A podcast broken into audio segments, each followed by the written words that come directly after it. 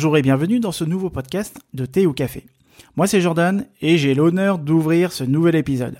Stéphanie et Julien m'accompagneront bien entendu tout au long de cet épisode où nous avons eu une discussion à quatre avec Marie. Marie est membre de notre communauté et a un jour répondu à une question que j'avais posée au sein du lab, notre espace d'apprentissage collaboratif. J'avais posé cette question. Comment savoir quoi faire de sa vie? Sa réponse était tellement complète que nous l'avons invité à notre micro pour prolonger la conversation. Nous vous proposons donc un échange à quatre autour de cette question classique, mais à la réponse tellement profonde. Quoi faire de sa vie? Je vous souhaite une très bonne écoute. Quel métier vous faites et comment est-ce que vous avez fait finalement, vous, pour savoir quoi faire de votre vie et quel a été le cheminement?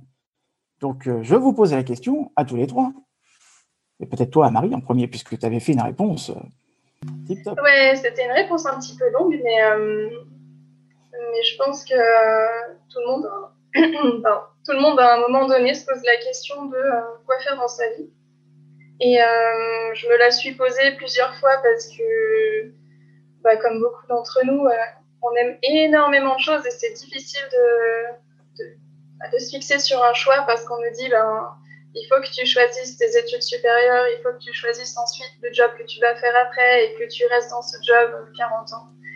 Et, euh, et c'est extrêmement compliqué, surtout qu'on nous demande ça au lycée. Euh, on, a, un mois pour, euh, répondre, faire nos choix. Et, et je trouve que c'est pas possible en fait de faire un choix à cet âge-là pour le reste de notre vie. Ça a été anxiogène pour toi? Plutôt, ouais. Surtout que à ce moment-là, euh, je ne savais pas du tout. Je ne savais pas si ce que je faisais, c'était vraiment ce que j'avais envie de faire ensuite. Euh, et puis, euh, et puis il y avait le bac, il y avait, le passage blanc du bac en même temps que le choix post-bac. Donc, en fait, c'était pas du tout le moment pour, pour, choisir quoi faire de sa vie. Donc, en fait, j'ai suivi, j'ai suivi le choix de d'amis en fait parce que je ne savais pas, je savais pas du tout quoi choisir. Et il y a beaucoup trop de choix en fait. Non, non, mais euh, tu, tu, soulèves un point intéressant. C'est vrai que non seulement il y a beaucoup trop de choix, mais en plus on a beaucoup trop peu de données pour faire ce choix. Quoi. Comme tu dis, on est encore au lycée, on te demande de faire un choix qui potentiellement doit dicter euh, les, autres, euh, les futures années de ta vie. Donc c'est un, peu, un peu violent quand on y pense. Et moi aussi, j'ai fait ce même. Pardon. moi, j'ai fait, j'ai fait pareil, un choix par dépit en, me, en essayant de m'inspirer de, du parcours de mon frère ou de mon cousin. Quoi. c'était pas vraiment mon choix, en fait. Je me suis dit, tiens, quitte à choisir, apparemment ça leur plaît, je vais, je vais choisir ça. Quoi. Ce qui est intéressant dans ce que tu dis, c'est le choix par dépit. Parce que finalement, je pense que beaucoup d'entre nous se sont confrontés à, à la conseillère d'orientation euh, moi personnellement, je l'ai vécu comme euh, comme la personne qui allait euh, me donner la réponse à tous mes problèmes parce qu'elle était censée connaître les métiers, m'identifier psychologiquement et m'orienter.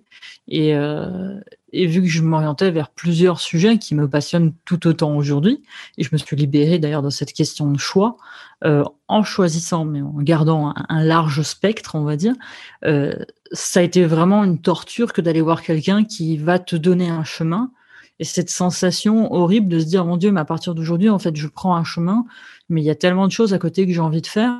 Est-ce que j'ai le droit? Est-ce que j'ai pas le droit? Et finalement, est-ce que ça va me plaire? Parce qu'il y a cette sensation de se dire, c'est pour la vie, en fait. Oui, mmh. ouais, c'est ça. Et puis, euh, et puis à cette époque-là, on n'a pas forcément une vision sur toutes les possibilités qu'il y a euh, comme, comme job. On nous parle des jobs généraux, euh, infirmières, pompiers. Euh. Après, euh, il y a encore énormément de choses à cet âge-là qu'on ne connaît pas et qui sont possibles, des choses qu'on peut créer. Euh, moi, jamais on m'a parlé d'entrepreneuriat quand j'étais à cette période-là. J'ai jamais pensé à créer une boîte, par exemple.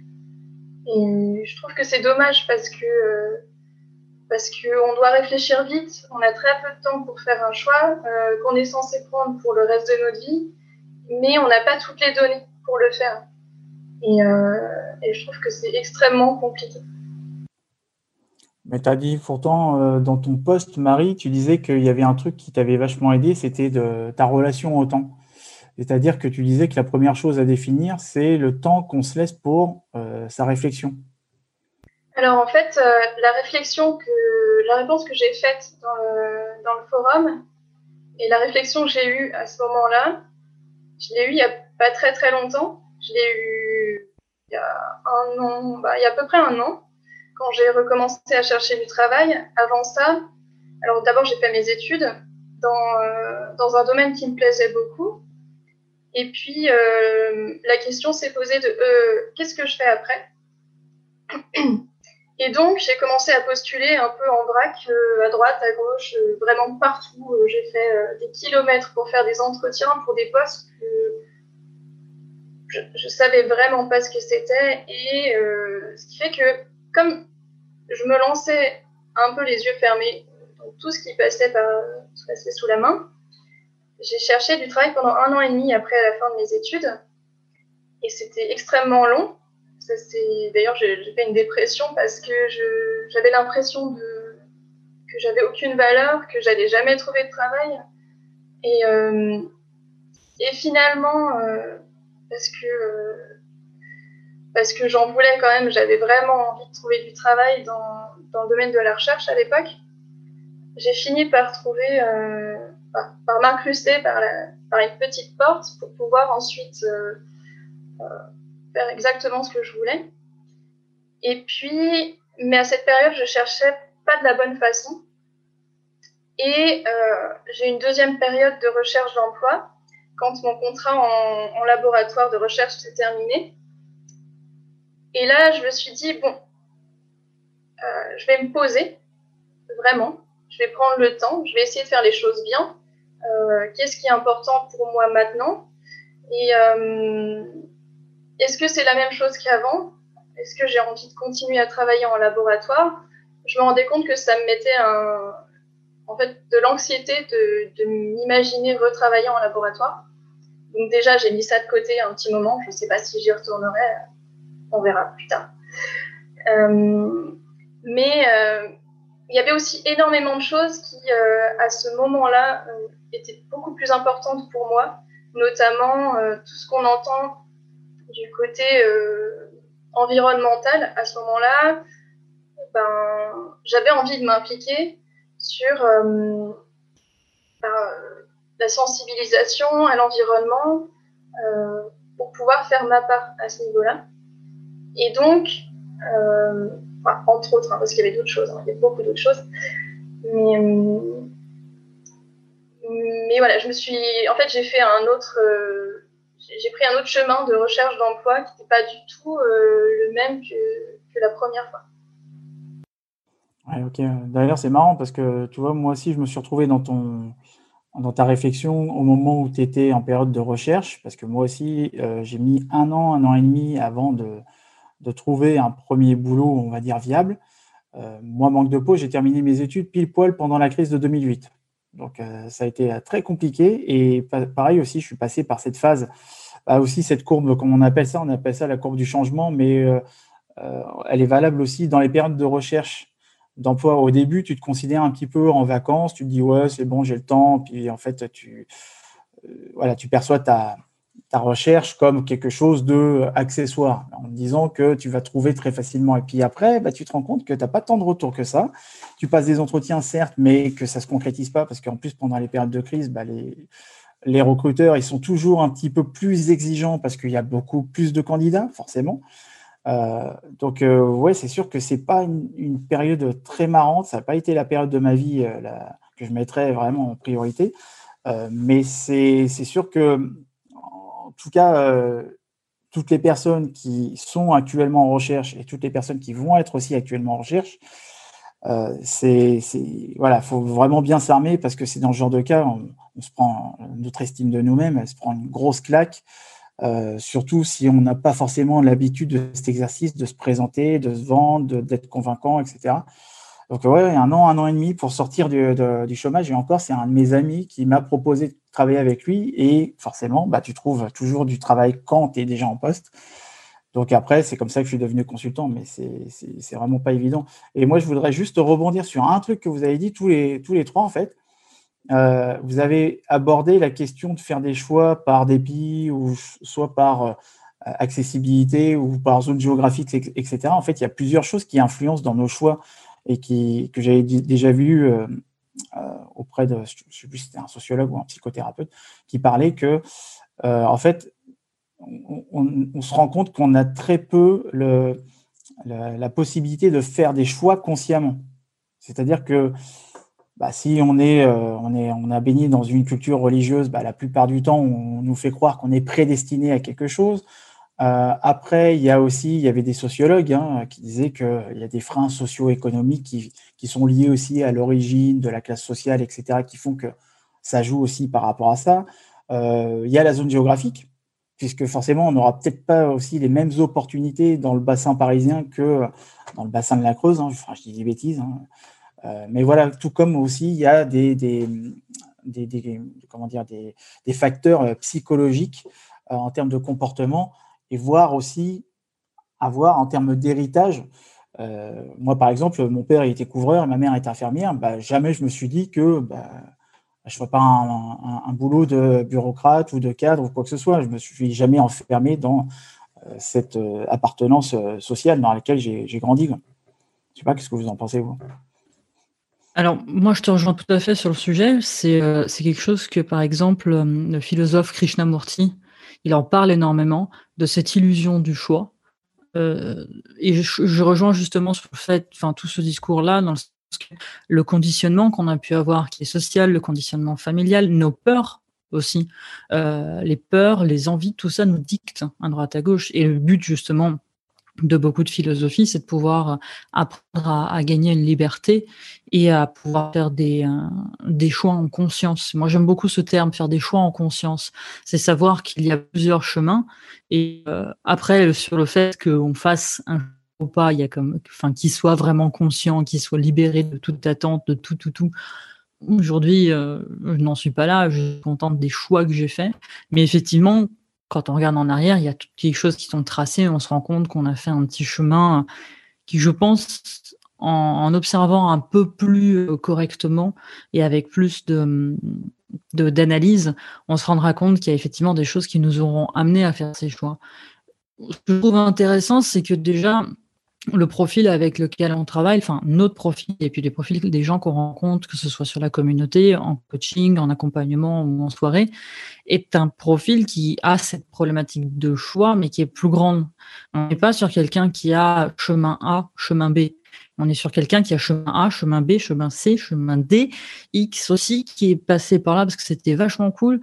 Et puis un autre. Donc on est déjà sur une, enfin, une problématique, moi je trouve plus ça une problématique aujourd'hui, mais sur quelque chose qui demande une certaine attention, euh, vu la quantité en fait qui se prononce, enfin quand qui se prononce, qui se présente de ce qui se prononce. Je sais pas ce que vous en pensez. Euh, moi, je te rejoins sur ça. C'est vrai que j'avais euh, j'avais écrit un article dans ce sens justement qui disait que c'est vrai que il fallait récolter un, maximum de données pour faire des, choix en conscience, un choix réfléchi par rapport à, différents facteurs et non pas uniquement financiers. Comme tu le disais, Jordan, c'est vrai qu'il y, a beaucoup de facteurs sur lesquels faire ses choix. Et après, écouter son cœur et sa tête, en fait, c'est vraiment toujours une, question de balance entre les deux. Moi, j'ai beaucoup aimé les, différents euh, points que tu citais dans ton poste, Marie, parce que justement, ça, ça rejoint vraiment ça. C'est-à-dire, euh, il y a beaucoup de bons conseils, tu as, fait en plus une super liste avec des, choses que je trouve, que je trouve géniales. Euh, moi, je voulais savoir, c'est quoi qui t'a amené justement à cette méthode pour faire tes choix, à, ça en fait? Parce que tu as dit que c'était assez récent. Et qu'est-ce qui fait que tu t'es posé ces questions au bout d'un moment? Est-ce que c'est de la lecture? Est-ce que c'est des formations? Est-ce que voilà. Juste avant, si tu peux mettre le contexte aussi, vu que les jeux, pas tout le monde aura lu le poste peut-être, et qu'on puisse avoir un peu le contexte de ces points et de cette méthode, entre guillemets? Ben, Je pense qu'on va en parler un peu plus en détail euh, des différents points, parce qu'il y a pas mal de choses sur lesquelles j'aimerais revenir. Euh, tu expliques justement, Marie, dans ce poste, que euh, toi, comment tu t'en es sorti, c'est en définissant les choses, en définissant le temps que tu te laisses pour chercher, faire un dossier de recherche d'emploi. Il, il, y a différentes choses, mais on va y revenir dessus parce que c'est vraiment des points qui sont super intéressants avec pas mal d'outils, d'outils à reprendre et à, et à adapter à soi-même, je pense. en fait, cette, euh, cette méthode que j'ai écrite, je ne l'avais pas du tout pensé comme ça jusqu'à présent. Mais euh, la question de Jordan, je me suis dit, tiens, j'ai été dans la même situation, peut-être que je peux donner des, bah, des tips, hein, ça peut toujours servir. Déjà, je ne m'attendais pas à écrire une réponse si longue. Et, euh, et quand je l'ai écrite, euh, les points n'étaient pas du tout dans cet ordre-là, j'ai juste marqué des idées un petit peu au hasard à la base. Et puis petit à petit, j'ai rempli chaque point avec euh, ce que j'avais vécu à ce moment-là. Et, bah, j'ai mis les points dans un certain ordre et je me suis rendu compte que, en fait, ça avait fonctionné comme ça, mais je j'avais jamais fait de retour là-dessus. J'avais jamais euh, pensé les choses comme ça. C'est en l'écrivant où je me suis dit, bah, c'est plutôt pas mal et c'est comme ça que je l'ai fait. C'est comme ça que j'ai réussi à, bah, faire un choix finalement puisqu'on en revient à, cette idée-là du choix. Et, hum, mais j'avais pas du tout réfléchi avant. En fait, merci d'ailleurs pour cette question, euh, Jordan, parce que sinon, j'aurais pas du tout fait le, feedback de, ce qui s'est passé dans ma période de recherche d'emploi. Mais je t'en prie. Et justement, donc si on reprend le premier point, justement, tu dis de définir le temps que tu te laisses pour chercher.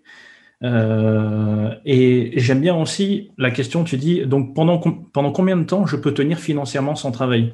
C'est vrai que nous, souvent, on pose cette question euh, en accompagnement ou euh, aux gens qui, nous abordent en, en capéro ou en cas visio. C'est vrai que souvent, on ne fait pas cet exercice de savoir de quel budget on a besoin chaque mois.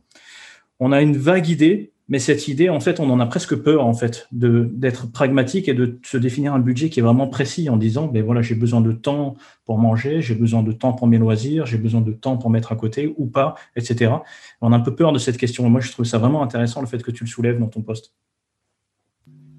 Alors, je l'avais pas euh, fait de façon si approfondie, mais euh, je sais que certaines personnes n'ont pas accès au chômage, certaines personnes ont accès au chômage, mais dans un temps limité.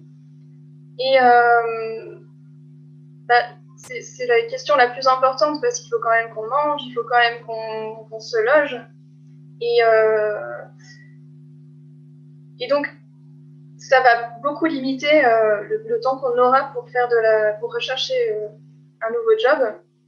S'il y a besoin aussi de, bah, de prendre un temps partiel ou d'avoir une, rentrée d'argent temporaire, un job alimentaire, euh, que bah, qu'on puisse passer cette période-là euh, de façon sereine, en sécurité en tout cas.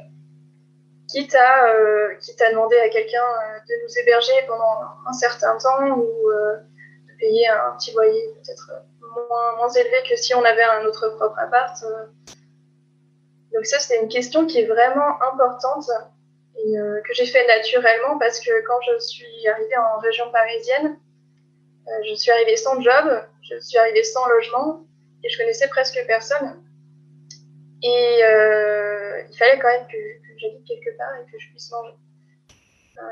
L'avantage, c'est que comme je quittais un job, je pouvais avoir droit au chômage. Donc, c'était pas un gros chômage, mais je pouvais au moins subvenir à mes besoins, principaux, en, même temps que je vous écoute, euh, je suis en train de réfléchir sur la question du temps. Euh, et sur la question du temps, est-ce qu'on, bah finalement, est-ce qu'on nous en laisse suffisamment ou est-ce qu'on nous amène à prendre ce temps euh, pour la réflexion? Parce que finalement, dans la question du temps, dans le rapport au temps, quand tu, quand tu dis justement, Marie, la première chose à définir, c'est le temps qu'on se laisse pour chercher. Mais il y a à la fois le temps pour chercher, donc finalement, c'est important de savoir quoi chercher, mais il y a peut-être à la fois la capacité, on va dire, moi j'appelle ça, c'est dans l'entrepreneuriat, on, appelle ça la capacité d'hibernation et surtout dans la reconversion professionnelle. Moi j'amène toujours euh, les, personnes avec qui je travaille à réfléchir à, calculer leur capacité d'hibernation, c'est-à-dire le, revenu, le seuil limite en termes de salaire, le seuil financier limite qui leur permettrait pendant X temps de pouvoir se consacrer à leur transition professionnelle. Parce qu'une transition professionnelle, voilà, on sait que quand ça commence, mais on ne sait jamais jusqu'où on va pouvoir revenir à un certain seuil euh, acceptable d'un point de vue financier. Donc il y a la capacité d'hibernation, mais il y a aussi ce, temps aussi à prendre en, compte euh, bah, pour se connaître soi-même. C'est-à-dire que euh, nous, en, tant que, enfin moi, au tout début, à l'époque, je cherchais, j'avais quoi, 25, 26 ans? Enfin, je n'avais pas fait de travail de réflexion personnelle sur moi-même. J'étais constamment en train de me repasser en boucle des questions de ah mais qu'est-ce que je vais faire? Euh, Ah puis il faut que je me dépêche et puis vite, vite, vite parce que sinon j'aurais pas de retraite, etc.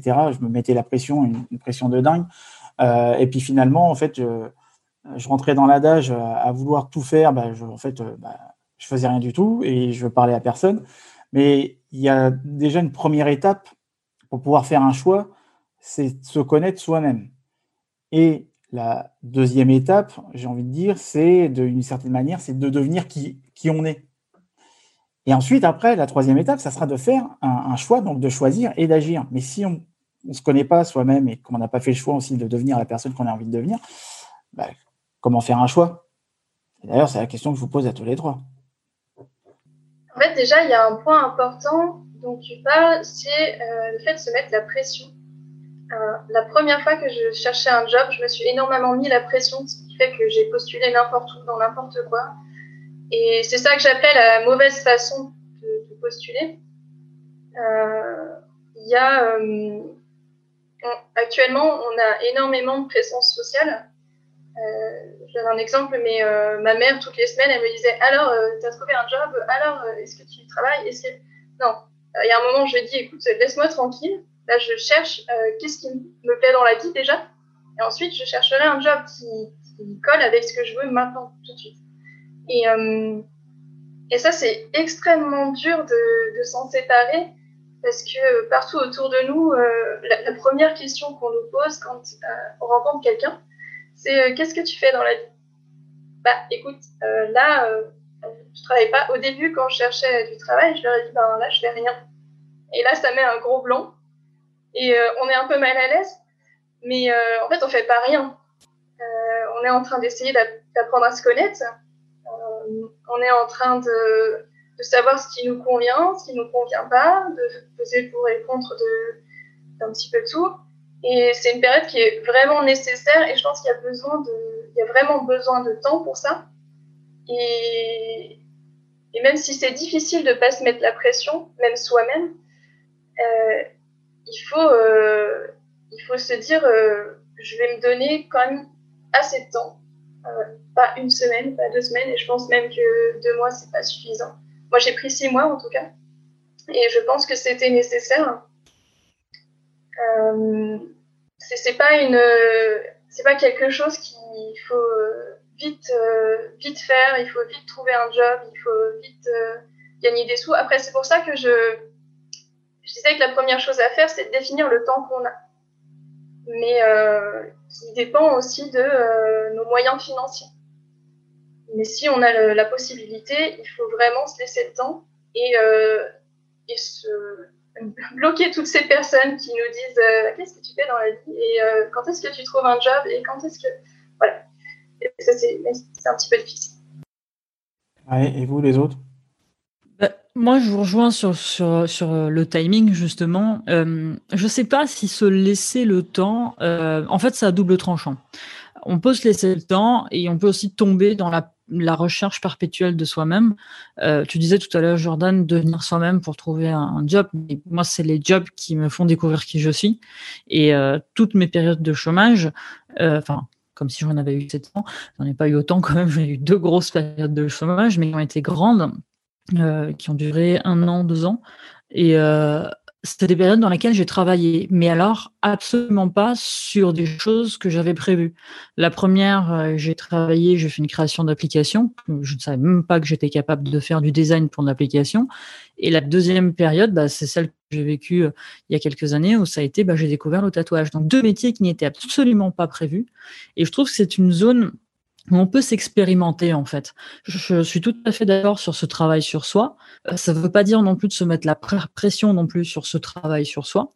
Euh, il y a plein de méthodes bah, qu'on a travaillées dans le livre ou qu'on fait aussi en accompagnement de ce côté-là, euh, qui sont douces. Enfin, même, alors, même chose. Le doux peut avoir le double tranchant. On peut être trop doux avec soi-même et finalement se perdre dans, dans certaines choses, mais qui sont justement constructives finalement dans la façon dont on va approcher la recherche de travail. Euh, je reviens tout à fait euh, sur la notion de savoir financièrement combien de temps on peut durer.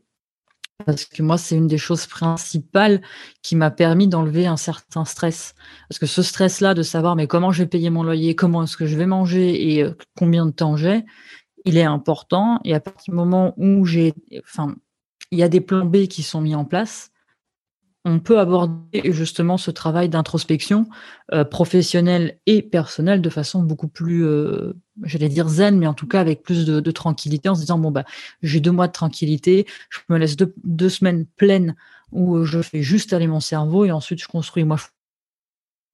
Je lâche, je libère totalement, comme on fait en méditation, et après on va récupérer pour structurer en disant voilà qu'est-ce qui s'est passé, où, comment et qu'est-ce que je peux en faire.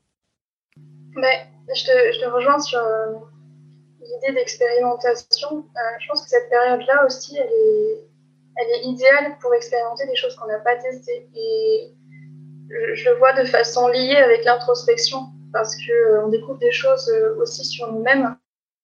Et, l'expérimentation permet aussi de, mieux se connaître. c'est mon avis. Oui, ouais, bah complètement. Enfin, il y, a, quand même un, départ, on va dire, de savoir pour pouvoir faire un choix. Euh, on sait dans quelle direction. Moi, c'est ce que j'ai tendance aussi à dire à des étudiants. Je leur dis, euh, même si vous ne connaissez pas la, destination, c'est quand même important de partir de vous pour euh, savoir dans quelle direction vous voulez aller. Donc, il y a quand même une direction, et puis après, on, ajuste. moi, je suis pareil hein, que vous. J'ai besoin d'expérimenter pour me rendre compte si quelque chose me plaît ou pas.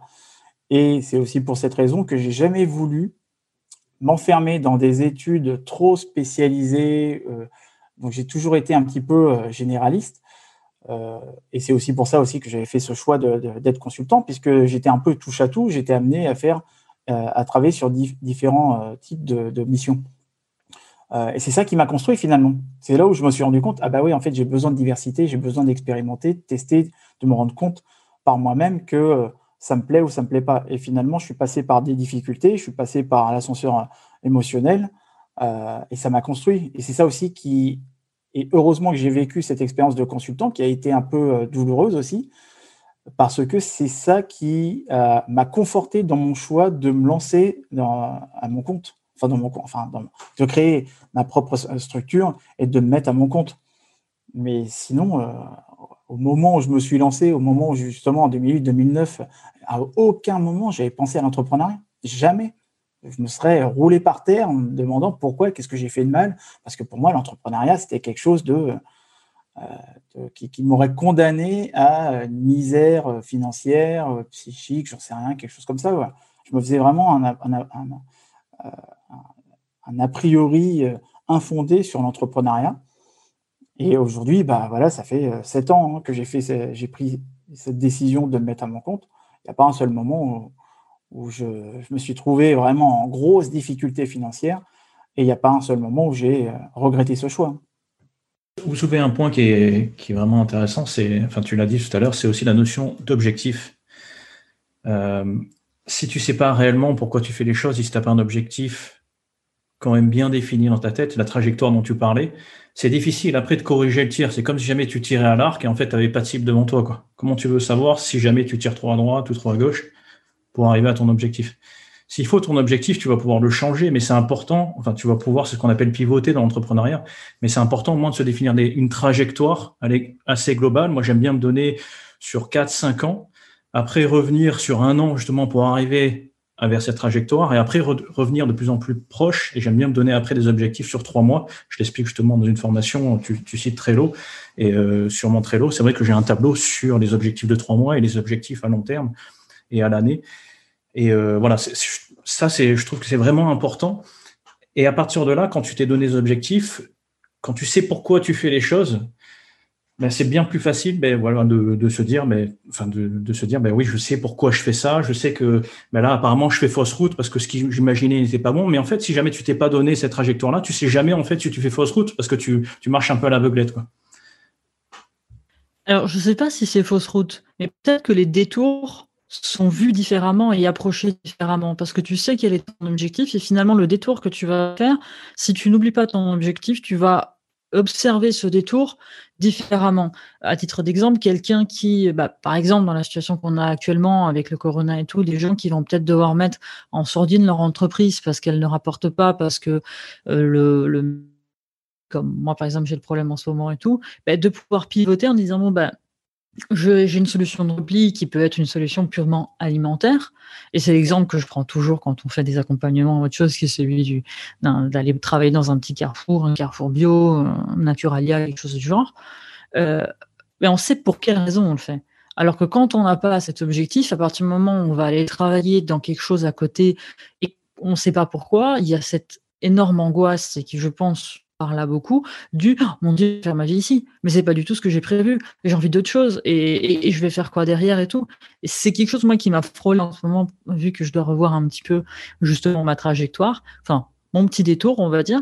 Et euh, il y a eu un moment donné, il y a eu euh, cinq minutes, c'est passé dans ma tête en disant, mais attends, mais si je reprends un job euh, alimentaire, si je reprends du retail, par exemple, ce genre de choses, mais je suis foutu, je vais rester dedans et après, on me dire, non, mais attends, il y a un but derrière, tu veux faire d'autres choses, il y a plein d'autres choses que tu veux développer. Et je trouve ça assez intéressant, comme tu disais, c'est pas forcément se, perdre ou se détourer, mais euh, ça donne aussi du sens.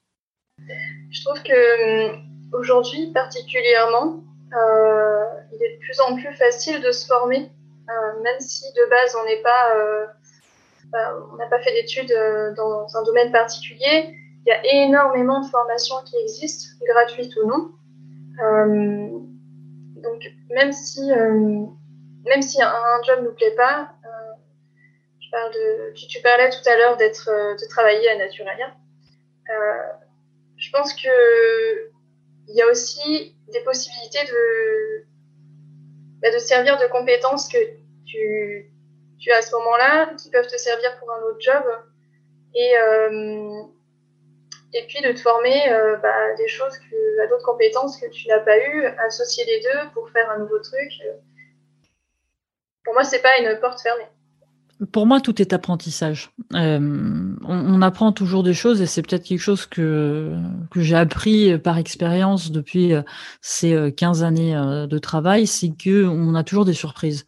On va commencer un boulot pour une certaine raison et puis dedans, on va faire une rencontre où on va découvrir quelque chose qui va nous faire nous emmener découvrir autre chose finalement. Et on, a un profil, et je pense que ça c'est le profil humain en règle générale, mais peut-être chez les slashers, il y a quelque chose d'un petit peu plus réveillé ou en tout cas plus, euh, c'est pas réveillé, mais euh, qui peut pas être négocié, on va dire, euh, on, on, le voit plus facilement, ce genre de choses. Et par rapport justement à, à ces chemins, on parlait tout à l'heure du fait que ça peut commencer en ping-pong dans tous les sens et tout, mais en même temps, c'est un chemin d'apprentissage aussi, parce que c'est comme ça qu'on apprend. Et je pense qu'en grandissant, on s'en rend tous compte qu'on devient plus organisé, euh, on fait moins de choix qui vont être purement émotionnels, genre euh, je vais partir tout de suite ou je veux faire ça, ça a l'air trop génial. On a commencé aussi à, s'apprivoiser en tant que personne, en tant que personne avec un ego, avec un émotionnel, avec des pulsions et ce genre de choses. Et on arrive plus à modeler en disant ouais ça j'aimerais vraiment beaucoup faire, mais je suis assez consciente que finalement ça va peut-être pas durer dans le temps ou, ou c'est quelque chose que je peux faire. On arrive plus aussi à, à cerner la temporalité. Donc c'est quelque chose que je peux faire, mais deux mois, je sais qu'après je vais m'ennuyer.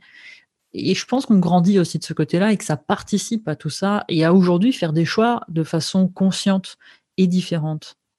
je, crois que, je crois que ça dépend beaucoup aussi de l'état d'esprit. Euh, il me semble que c'est Jordan qui en parlait dans une de ses formations. Il y a l'état d'esprit euh, d'apprentissage, euh, de faire quelque chose maintenant, plutôt que de se dire c'est nul ce que je fais, ça me sert à rien. De se dire bah, qu'est-ce que je peux acquérir grâce à ça Qu'est-ce que je peux gagner euh, Et dans quoi est-ce que je peux l'utiliser d'autre euh, Qu'est-ce que je peux en faire ensuite Je ne sais plus euh, comment s'appelle l'autre profil que tu décrivais, Jordan, mais tu parlais d'esprit d'apprentissage et d'esprit stagnant, je ne sais plus exactement. C'est probable, oui. Mais je pense que ça dépend beaucoup de l'état d'esprit. Ouais, j'arriverai. Bon, là, tu me prends de coup parce que là, j'ai un trou de mémoire, là, justement. Mais euh, euh, oui, en fait, euh, à partir du moment où on est dans une logique, d'apprentissage, et pour rebondir avec ce, que disait Stéphanie, bah, en fait, l'apprentissage, on sait que c'est une, manière plus ou moins innovante d'amener la personne à l'éveil de sa propre conscience. Et que c'est important, dans finalement, par rapport à la thématique qu'on a choisie aujourd'hui, vis-à-vis du choix, de faire des choix en conscience et de, de bien prendre justement en compte aussi le fait que bah, déjà faire un choix, c'est renoncer aussi à quelque chose, mais il y a aussi les personnes qui vont décider de ne pas choisir. Euh, et là, il y a plusieurs facteurs qui rentrent en compte. Je ne vais pas tous les énumérer, mais il y a plusieurs facteurs qui rentrent en compte. Et je sais qu'il y a pas mal de personnes aussi qui vont peut-être dévaloriser euh, l'idée qu'ils ont eue ou l'alternative qu'ils ont eue en se disant que de toute façon, bon, bah voilà, euh, c'est comme ça, et puis on va être plus ou moins défaitiste, etc. Donc oui, il y a, une question d'attitude qui est, qui est sûre, qui, nous permet finalement bah, déjà de changer notre rapport à l'apprentissage, parce qu'il y a énormément de personnes, dont moi le premier, euh, à partir du moment où je me suis rendu compte que, eh, mais en fait, euh, l'apprentissage, c'est pas juste apprendre des choses que je n'ai pas envie de faire ou qu'on m'impose d'apprendre. Et qu'une fois sorti de l'école, je me suis rendu compte que bah, y avait un océan de connaissances euh, qui s'ouvrait à moi et que j'avais le choix justement d'apprendre ce que je voulais. Donc à partir du moment où j'ai commencé à changer mon rapport à l'apprentissage et que j'ai considéré le fait que l'apprentissage, bah, ce n'était pas forcément que euh, scolaire ou signe de souffrance ou quoi que ce soit, que je pouvais aussi prendre plaisir à apprendre euh, des, choses par moi-même, là déjà j'ai changé mon rapport à l'apprentissage et ça m'a permis aussi bah, d'en savoir un petit peu plus sur moi, de, me comprendre dans mon fonctionnement et de me dire de toute façon, c'est OK, je teste un métier, si ça ne me va pas, euh, j'aurai acquis des compétences, j'aurai acquis des connaissances. Après, à moi aussi de savoir comment les valoriser et se présenter aussi, présenter son profil et son parcours. Et c'est aussi la grosse difficulté des profils comme les nôtres, de savoir aussi se présenter pour en sortir un fil conducteur, euh, etc. Donc, euh, je pense, Julien, toi qui es aussi autodidacte, euh, et qui, qui, est musicien, euh, je pense que toi aussi, tu as, été amené à changer ton rapport à l'apprentissage. Euh, pour moi, ça a toujours été un objectif de vie. Quoi.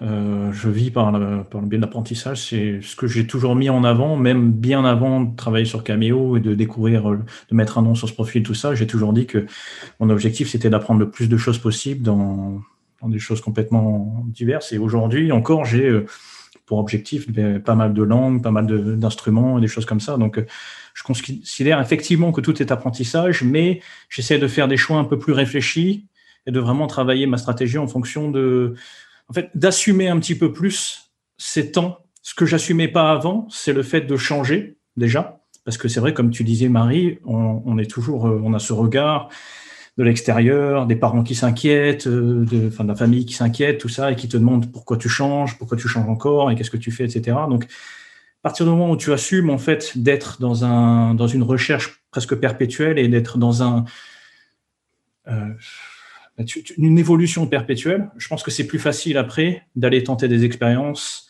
d'aller voir à droite, d'aller voir à gauche, euh, de tenter de nouveaux métiers, d'apprendre des nouvelles choses, de se donner du temps aussi pour apprendre et ne pas vouloir tout apprendre d'un coup. C'est ça qui fait peur aussi, c'est que on a un peu peur de choisir un truc et finalement d'avoir choisi, comme on disait tout à l'heure, hein, Steph, tu as raison, d'avoir choisi une mauvaise route qui nous empêcherait ben, de d'aller explorer les autres. Alors qu'en fait, on se rend compte que déjà, un, c'est possible d'explorer plusieurs routes à la fois, et, de deux, souvent, ces routes vont nous faire gagner du temps sur des nouvelles routes. Et, aussi, tu donnes quelque chose que je trouve vraiment intéressant dans ton poste, c'est une sorte de, stratégie, une, technique pour euh, gagner du temps dans son exploration, c'est celle d'aller demander directement à quelqu'un qui fait ce métier. Souvent, dans, les capéros, il y a plein de gens qu'on rencontre hein, avec, avec Steph. À chaque fois, c'est Ah, purée, il est génial ton métier, ça a l'air super, j'aimerais bien le faire. Dans notre tête, c'est ça. quoi. C'est vrai, à chaque fois qu'on parle d'un métier, c'est, ça a l'air passionnant quoi, et on a envie de le faire. Et on se rend assez vite compte avec l'expérience que c'était pas forcément. On a tendance à enjoliver un peu les choses, à romantiser les métiers. Et il n'y a rien de mieux. Moi, ce que je conseille souvent, c'est d'aller voir justement des gens qui font déjà ce métier pour qu'ils nous racontent leur quotidien, les bons comme les mauvais côtés, pour savoir si nous, on est vraiment capable ben, d'assumer la, plénitude de ce métier-là, si on a vraiment envie de faire tout ça, ou c'était juste un espèce de fantasme qu'on avait euh, de ah ouais j'aimerais bien faire ça parce qu'en fait euh, je vais gagner pas mal d'argent, euh, je vais apprendre plein de trucs, je vais avoir beaucoup plus de temps et finalement on se rend pas compte. Même par exemple tu parlais d'entrepreneuriat Jordan, c'est vrai que moi, je, me je m'épanouis dans l'entrepreneuriat, mais ce système-là, cette façon de vivre, parce que pour moi, c'est vraiment une façon de vivre l'entrepreneuriat. C'est pas, pas un métier, c'est un mode de vie, quoi, un mode de fonctionnement. Il n'est pas fait pour tout le monde parce que il y a ses bons côtés, comme le fait de pouvoir gérer son temps comme tu le souhaites et de pouvoir démarrer plusieurs projets et autres. Mais il y a ses mauvais côtés qui fait que si jamais tu, tu ne te mets pas de cadre, c'est facile de partir dans tous les sens, en fait, de n'arriver à rien et d'avoir cette frustration. Plus, euh, plus plein, plein d'autres choses. Je, pense qu'il faut. Enfin, ce cadre-là, il c'est plein de choses. C'est ce dont on parlait tout à l'heure, le fait de, pouvoir avoir un revenu qui couvre, euh, qui couvre les besoins nécessaires. C'est le fait de laisser assez de temps pour euh, avoir une énergie au maximum, hein, parce qu'on pense souvent du temps, mais on c'est pas tant le temps qui nous manque, parce que le temps on en a toujours, mais c'est plus l'énergie. Moi j'ai tendance souvent à le répéter. finalement, on est toujours capable plus ou moins de, de caser un projet par-ci par-là, mais on se rend pas compte qu'en final, au niveau énergie, euh, que ce soit physique ou intellectuel, euh, on n'est pas capable de gérer autant de projets ou des projets qui nous demandent autant d'investissement.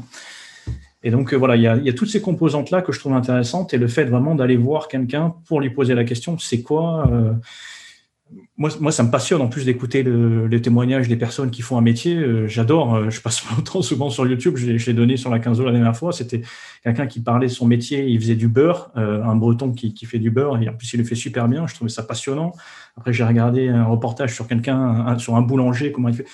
Et c'est vrai que sur le papier, ça me donne super, ça me donne tellement envie de faire ce métier-là. Mais après, je me dis, mais en fait, il est consacré à ce métier-là.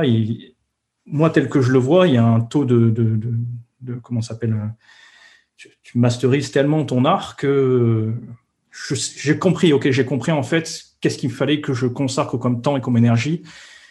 Et je préfère regarder quelqu'un qui le fait et peut-être ben, commencer et me donner certaines notions et ça me suffira. Mais je le sais, c'est juste des notions, c'est pas un métier que je veux en faire.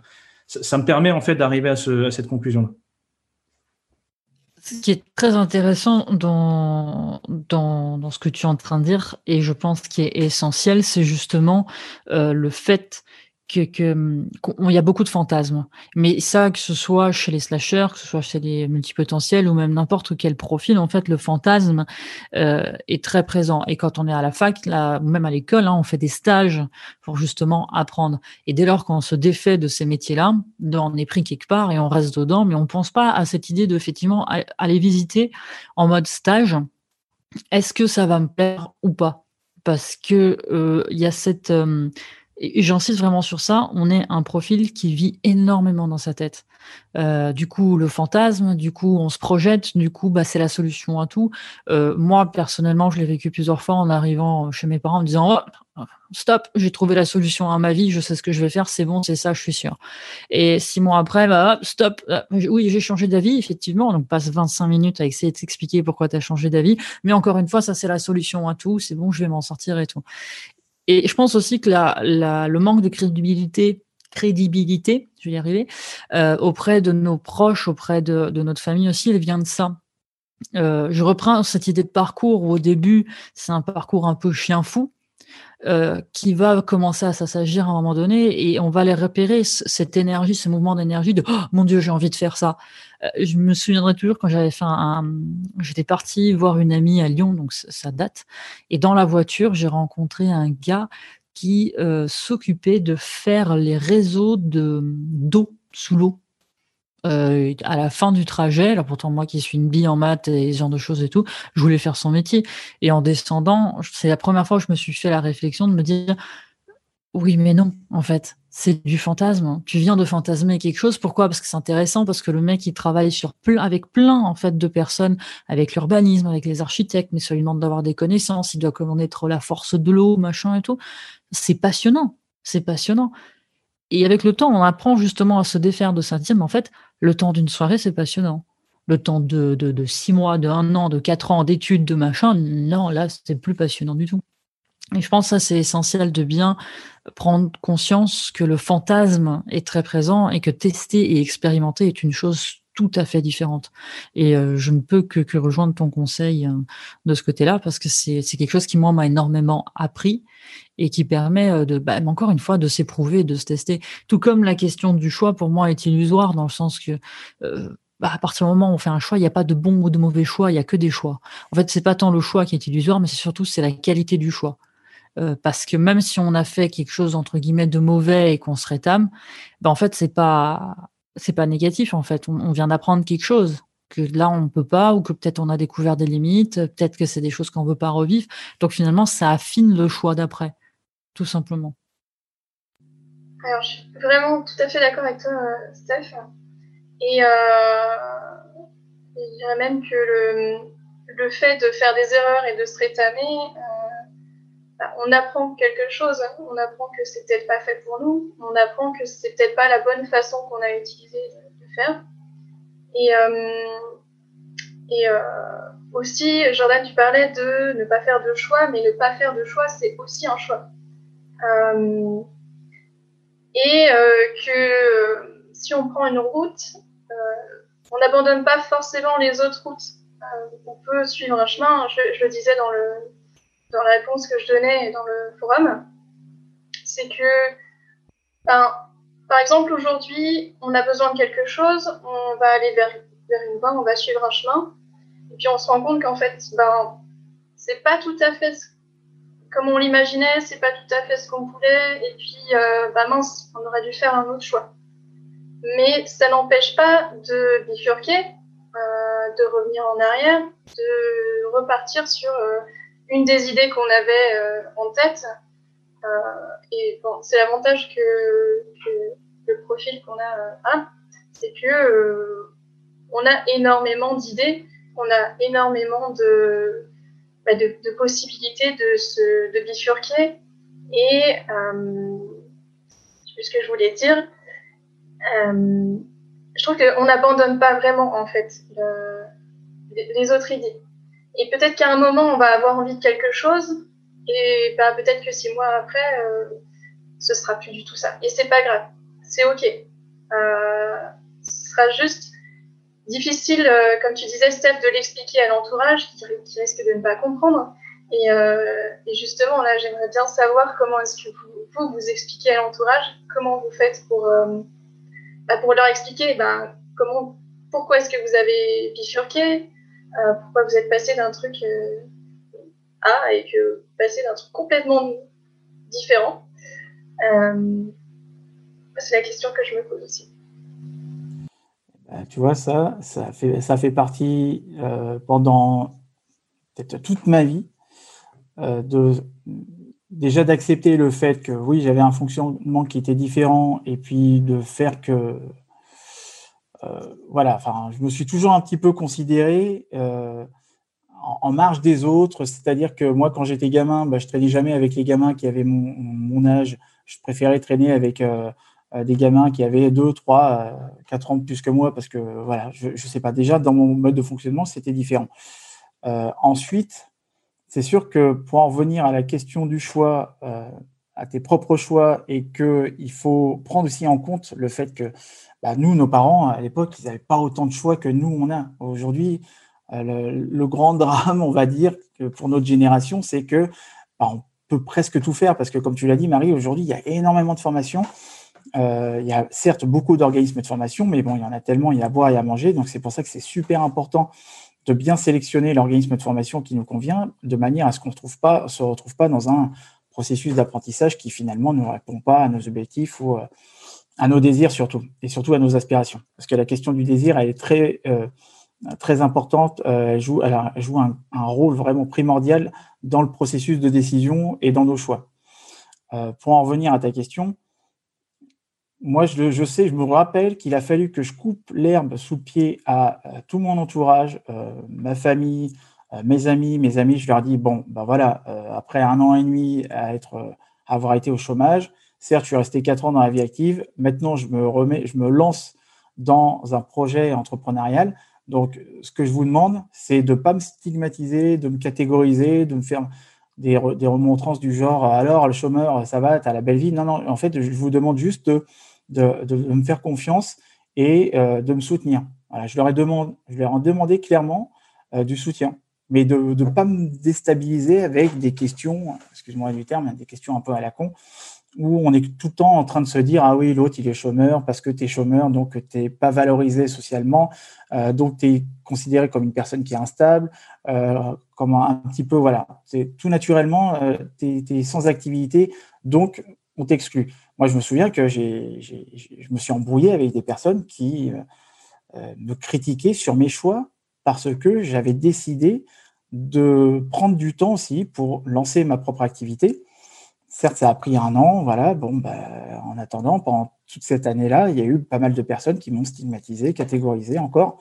Et mes parents, il a fallu leur dire, euh, il a fallu énormément les rassurer en leur disant bon, euh, s'il vous plaît, me posez pas des questions. Bon, bah, quand est-ce que tu te remets à trouver un boulot de consultant, voilà, etc.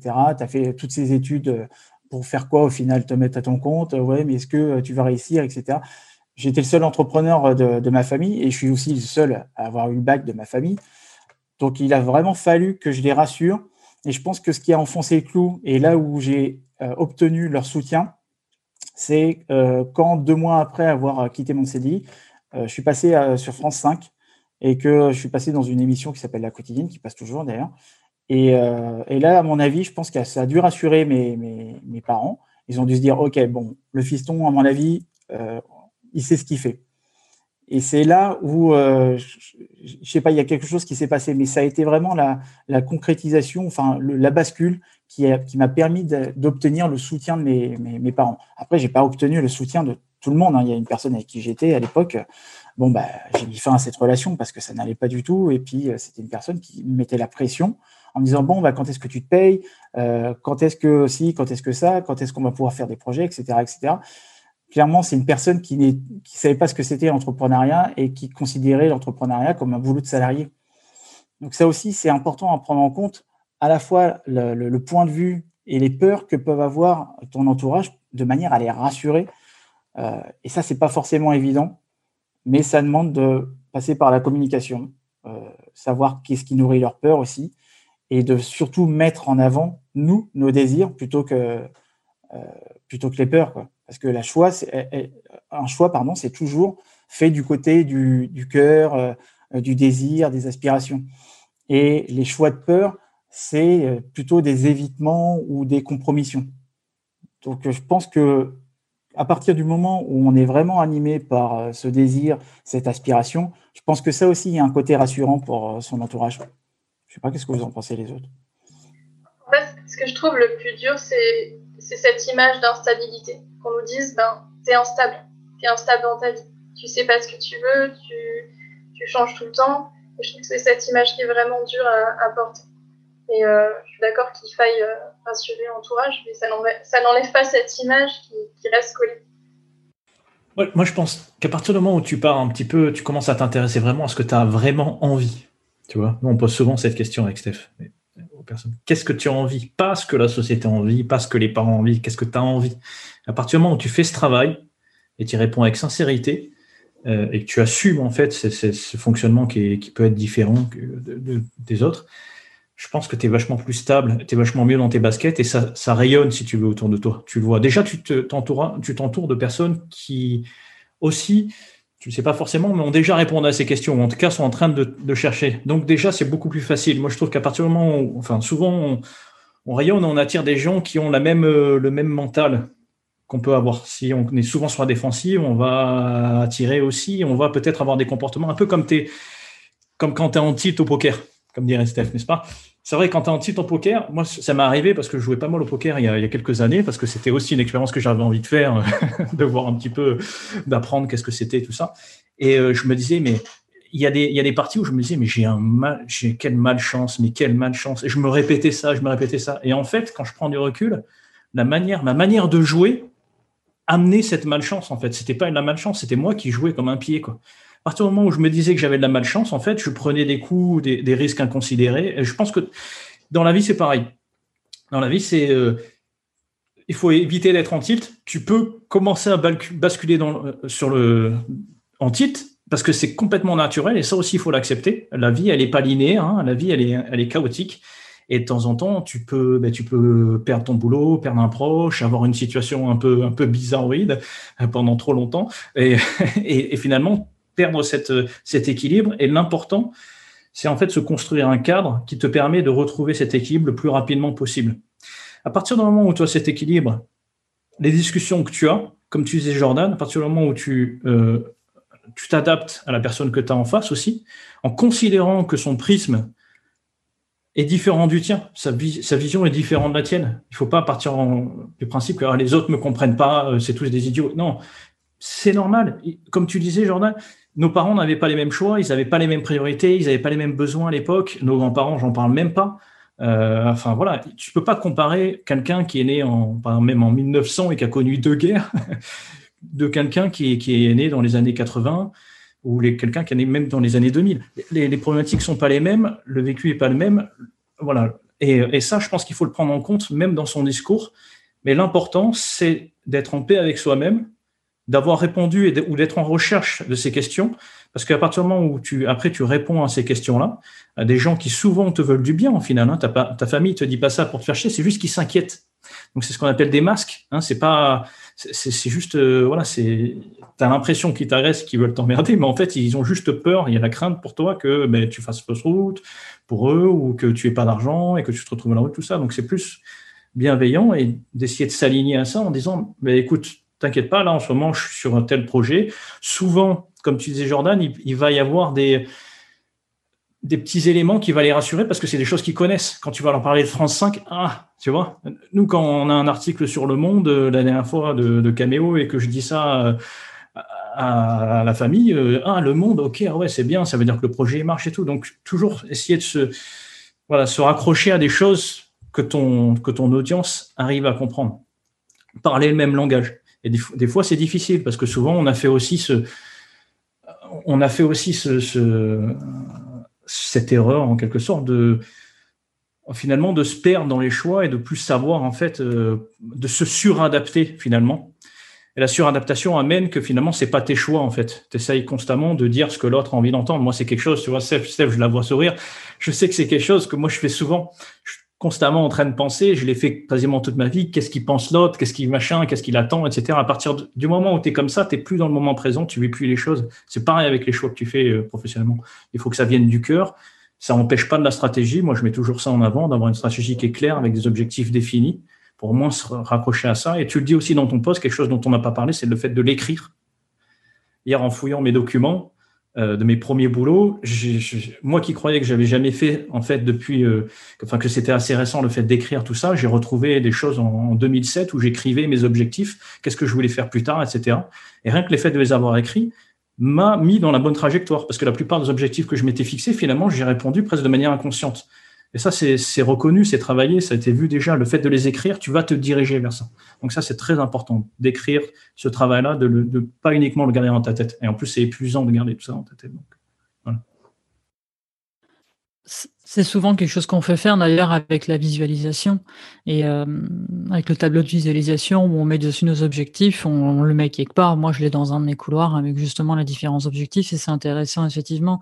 Il y, a, tu vois, dans, dans, tout ce que vous avez dit, moi, il y a le concept de peur de rassurer les parents et tout. Moi, par exemple, mes, mes parents sont indépendants.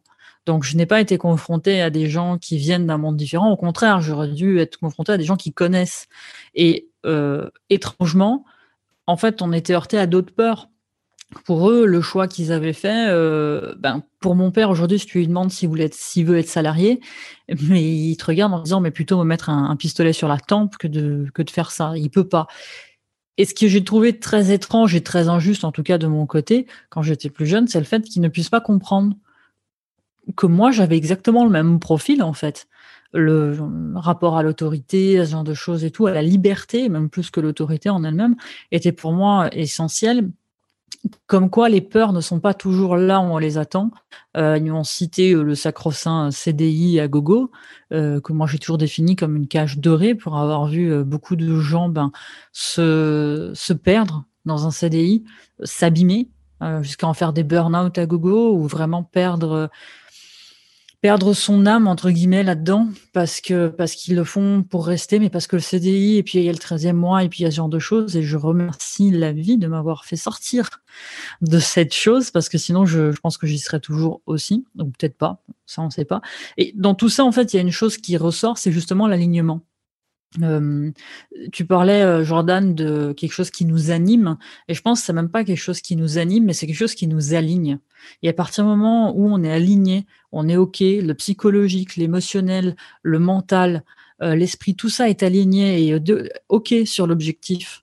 On ne sait pas comment on va y aller, mais par contre, il y a quelque chose qui s'est aligné en nous, ça se ressent c'est une question de, d'énergie qui va être envoyée, en fait, d'attitude, de mindsetting.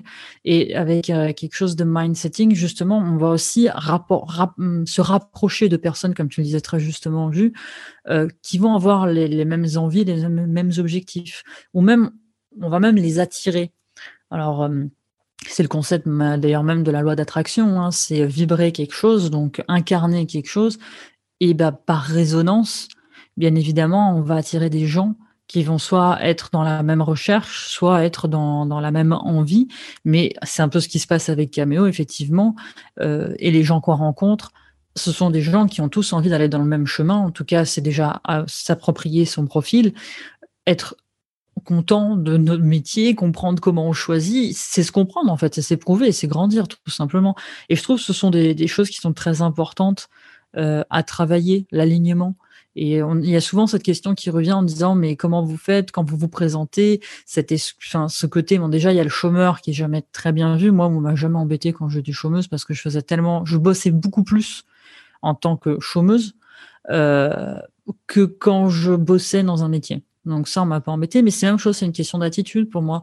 Euh, qu'est-ce que tu fais dans la vie? Bah je fais cinq six métiers aujourd'hui enfin euh, Autrefois, je ne savais pas trop comment me positionner, du coup, on me bousculait facilement. Aujourd'hui, je suis totalement aligné avec ce que je fais. Je suis encore en train d'affiner et de changer, de pivoter en ce moment. Euh, bah, ça va, en fait, les gens ne posent pas 36 000 questions. Mes parents, je crois qu'ils ont lâché l'affaire un peu. Il y a eu de ça aussi avec le temps, mais il y a cette preuve sociale.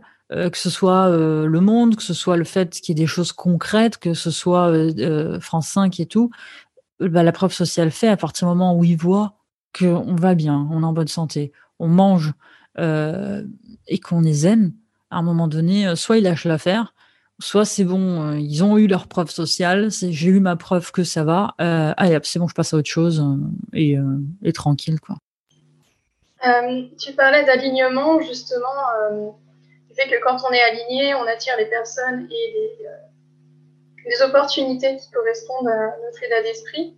Ça, je m'en suis beaucoup rendu compte quand j'ai changé d'état d'esprit, justement, euh, la deuxième fois que j'ai cherché du travail. Et euh, je pense que c'est ce qui a fait la différence entre la première fois et la deuxième fois. Euh, et justement, on m'a déjà posé la question sur comment est-ce que tu vois la stabilité. Et j'avais répondu que je, je, voyais deux stabilités différentes. la stabilité physique, avoir un CDI, des enfants, euh, une maison, un chien. Euh, cette image qu'on nous donne euh, depuis tout petit. Et puis, il y a la stabilité quand on est aligné avec, avec les choses qu'on aime, qu'on suit nos envies. Pour moi, c'est une autre forme de stabilité. Et, et je pense que ça dépend des gens aussi, parce qu'il y a des gens qui sont en CDI, qui sont dans une boîte depuis des années, sont malheureux, qui, n'aiment pas du tout ce qu'ils font, mais ils ont peur de perdre la stabilité physique. Ils ont peur de ne pas avoir assez d'argent, de recommencer à zéro. Ils ont peur de perdre ça. Et euh, je pense que nous, dans ce cas-là, du fait qu'on change tout le temps, on n'est pas stable euh, dans un métier, on n'est pas forcément stable financièrement, mais on est aligné. Et je trouve que ça, c'est important. En tout cas, pour moi, euh, le fait d'être aligné, c'est beaucoup plus important parce que c'est confortable. Euh, et puis, je voulais juste proposer quelque chose. Est-ce que finalement, on parle de stabilité ou est-ce qu'on ne peut pas parler plutôt d'harmonie? Parce que la stabilité, le terme en lui-même, là, quand tu parlais, il, donne vraiment cette croyance qu'il y a l'instabilité et la stabilité, et que finalement l'harmonie peut prendre beaucoup de choses. C'est comme en musique, une harmonie, c'est plusieurs instruments ensemble et qui vont fonctionner. Et finalement, c'est un peu comme ça que fonctionne l'être humain. Il y a quelque chose d'harmonieux, on cherche plus que quelque chose de stable, quelque chose qui soit harmonieux. Oui, je suis d'accord avec toi. Euh, et puis, euh, pour répondre, euh, j'allais parler justement du tableau de visualisation. parce que tu, je sais plus si c'est Julien qui parlait du fait d'écrire des choses, c'est que, euh, comme vous disiez tout à l'heure, on fantasme beaucoup. Et, euh, souvent, c'est des choses qu'on, la, plupart des pensées qu'on a, je crois que c'est 80 ou 90% des pensées qu'on a le lendemain, c'est les mêmes pensées que la veille. Et euh, le fait d'écrire sur le papier, de le coucher sur un papier, déjà, on a une vision plus globale. Et puis, ça permet de se rendre compte que c'est pas forcément cohérent avec la réalité. Euh, et, donc, je pense que c'est important de mettre les choses sur papier, de faire des tableaux, peu importe la forme euh, qu'on préfère. Euh, c'est important pour éviter de rester dans le fantasme, justement. Si je peux juste ajouter un truc, moi j'ai fait un tableau de visualisation quelques mois après avoir quitté le salariat pour tester, juste pour voir à quoi ça, si ça allait vraiment m'orienter inconsciemment vers les choses que je souhaitais et que je désirais. Euh, parce que j'avais déjà fait quelques mois avant, peut-être un an avant, j'avais déjà fait une life list, euh, une liste de toutes les choses que j'avais envie de faire avant de mourir. Et que euh, bah, le fait de le formaliser, le fait, et puis aussi, comme tu le dis aussi, Marie, hein, je pense que les, les, les pensées que tu as la veille seront peut-être aussi grandement similaires le lendemain. Bah, tout naturellement, en fait, quand j'ai regardé mon tableau de visualisation qui est resté chez mes parents et que j'ai retrouvé là, je sais plus, il y a quelques semaines, j'ai regardé et puis je me suis dit, c'est marrant quand même, parce que j'ai dû avoir réalisé entre 70 à 80% des choses que j'avais inscrites. Euh, il y a juste le, le Wingshoot que j'ai pas encore euh, réussi à faire, mais j'ai fait euh, justement le simulateur de, simulateur de chute libre qui est, qui marrant à faire. Mais je l'avais indiqué à ce moment-là. en fait, tout naturellement, comme moi, je sais que je suis visuel et que euh, écrire un objectif smart, euh, enfin, excusez-moi du terme, moi, ça m'emmerde un peu, euh, même si j'apprends ça en cours. Hein, faire un objectif smart, ça m'ennuie un peu parce que, en plus, je préfère, moi, c'est plus puissant pour moi de me faire une représentation visuelle de moi en train de faire quelque chose ou de voir le truc chaque jour sur mon tableau de visualisation, parce que tout naturellement, euh, voilà, j'oriente mon, inconscient vers la réalisation de cette chose à court, moyen ou long terme. Euh, et, même le fait de repasser devant mon tableau de visualisation, donc toi, Steph, tu l'as à, portée de vue, je devrais peut-être m'en refaire un autre, moi. Euh, je sais qu'à chaque fois que je le voyais, ça me, ça me faisait sourire ou ça me mettait un peu comme si c'était un, peu similaire à chaque fois que je vais aller, je sais que je vais aller au Hellfest, là, je sais pas, à, un certain moment, il y, a toujours une, sorte de petite excitation qui se fait et qui se dit euh, ouais je vais bien m'éclater comme si j'étais confiant pour l'avenir. Alors que euh, la chose est, loin d'être réalisée mais voilà tout naturellement j'oriente mon inconscient vers la réalisation de ça. Donc c'est la question de désir ouais c'est la question d'être aligné c'est la question de faire des choix de cœur etc et d'être en harmonie avec tout ça. Donc euh, pour moi ça a été un outil qui était qui était pertinent. Toi Julien tu étais plutôt dans la formalisation tu étais dans l'écrit tu as déjà fait un tableau de visualisation? Euh, non, euh, j'ai essayé déjà et je m'y perds en fait. Euh, quand je dois mettre des choses dans l'espace, je commence à me perdre en fait. J'ai pas l'impression, je sais pas trop comment relier les choses, etc.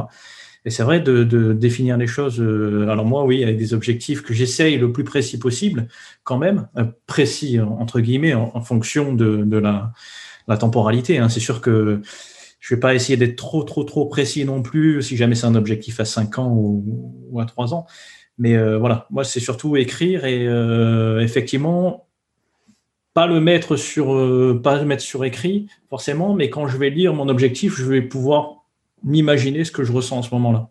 Je pense que c'est un dans quelles conditions je suis, qu'est-ce que je ressens à ce moment-là, comment comment est mon le, décor autour de moi, etc. Ça, ça m'aide effectivement. Je pense qu'on a chacun notre approche de ce côté-là. Moi, par exemple, je fonctionne avec des mind mapping gigantesques hein, qui peuvent faire euh, deux ou trois feuilles à trois euh, qui vont être mises ensemble et qui vont, par contre, balayer tous les sujets euh, perso, pro, familiaux, relationnels et tout. Et je trouve ça hyper intéressant parce que je pars du principe que la personne qui fait les choses aujourd'hui, qu'elle soit professionnelle, qu'elle soit personnelle, c'est moi. Donc finalement, tout, tout, tout, tout ce qui est autour joue à tout ça. Et je trouve ça intéressant justement qu'on puisse voir des approches différentes. Toi, juste, c'est linéaire. Moi, par exemple, ça va être un peu éclaté. Euh, toi, Jordan, toi aussi, tu vas voir ce côté où tu as besoin de visualiser dans l'action et tout. Et, finalement, c'est uniquement pour euh, aussi dire que il y a plein de façons. C'est que chacun va s'apprivoiser sa propre façon de faire les choses. Visuellement parlant, je, te rejoins tout à fait, Marie, sur le principe que les, 80% du, des pensées du lendemain sont celles euh, du jour d'avant. Donc, ce, ce brain que nous on conseille souvent, cette poubelle de table, elle est là pour ça aussi, mais qu'elle soit dans le processus créatif, mais aussi dans les inquiétudes.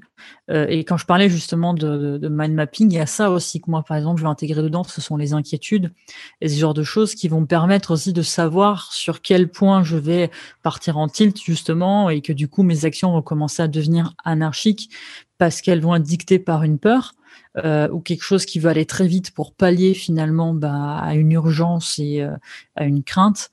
Euh, je trouve ça très intéressant parce que c'est là où on apprend à se connaître vraiment et en réalité et en profondeur et visualiser. J'aime beaucoup le, Il y a souvent j'ai eu des, clients qui m'avaient dit que c'était magique et euh, c'est de la magie. J'ai beaucoup aimé parce qu'il y a le terme de l'âme agit et qu'en fait le fait d'écrire nous fait agir, nous fait rentrer en action. Et, euh, et c'est quelque chose qui je trouve est euh, capital, surtout dans notre profil. Euh, il faut pas qu'on reste dans quelque chose de stationnaire, mais il faut pas non plus qu'on parte à droite, à gauche comme euh, une balle de squash, pas une balle de ping-pong, mais vraiment une balle de squash, parce que des fois on peut être très rapide, euh, parce que c'est là aussi on va faire des actions qui vont être aussi pas forcément utiles, dictées par des peurs par des réactions qui vont être purement euh, animales, hein, du cerveau reptilien, de euh, action-réaction.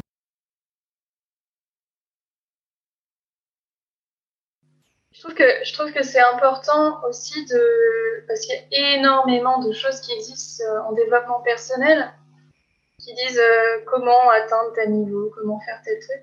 Je pense que c'est important aussi, en fonction de son profil, en fonction de qui on est et de nos besoins, de trouver la forme et le contenu qui nous convient. Et euh, pareil, ça, ça peut évoluer.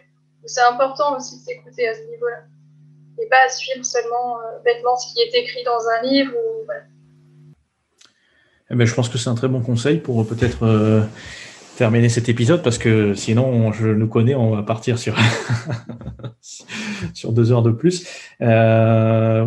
Bon, moi j'ai pris beaucoup de plaisir à vous écouter et sur ce sujet quoi faire de sa vie? Parce que je pense qu'il y, y, a pas mal de bons outils, pas mal de bons, de bons conseils et comme tu dis, l'important c'est vraiment de s'approprier ces conseils, s'approprier ces outils par rapport à son vécu, par rapport à sa vie, par rapport à ce qui marche pour nous. Et donc euh, bon, je, j'encourage tous les tous les auditeurs et toutes les personnes qui, qui regarderont également la vidéo euh, ben de, de partager avec nous eux qu'est-ce qui marche pour eux, leur parcours qu'est-ce qu'ils peuvent partager avec euh, le reste de la communauté. Euh, donc euh, voilà, n'hésitez pas à, réagir dans les commentaires. Et puis, on se dit à bientôt. Mais carrément, avec plaisir. Il y a tellement de choses à dire, on pourrait continuer des heures. Bah, c'est top. On va en faire d'autres de toute façon, mm-hmm. c'est le but aussi. Donc, en tout cas, merci beaucoup. Et oui, de ne pas hésiter à commenter aussi quelles sont les techniques de, visualisation ou d'organisation qu'on peut avoir pour justement organiser ce cerveau euh, qui a envie de faire plein de choix finalement. Et puis ben, à bientôt pour un nouvel épisode. À très bientôt. À très bientôt.